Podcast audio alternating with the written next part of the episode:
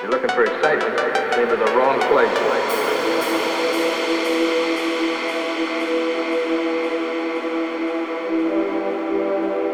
You know, you're apt to find that things are going to be a lot different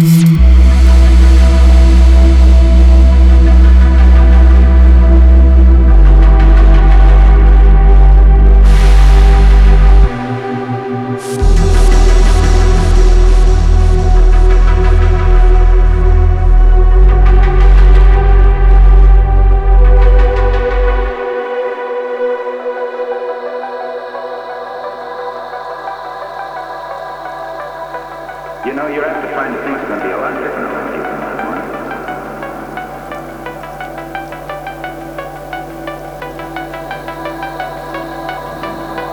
You know, you have to find things to be a lot different.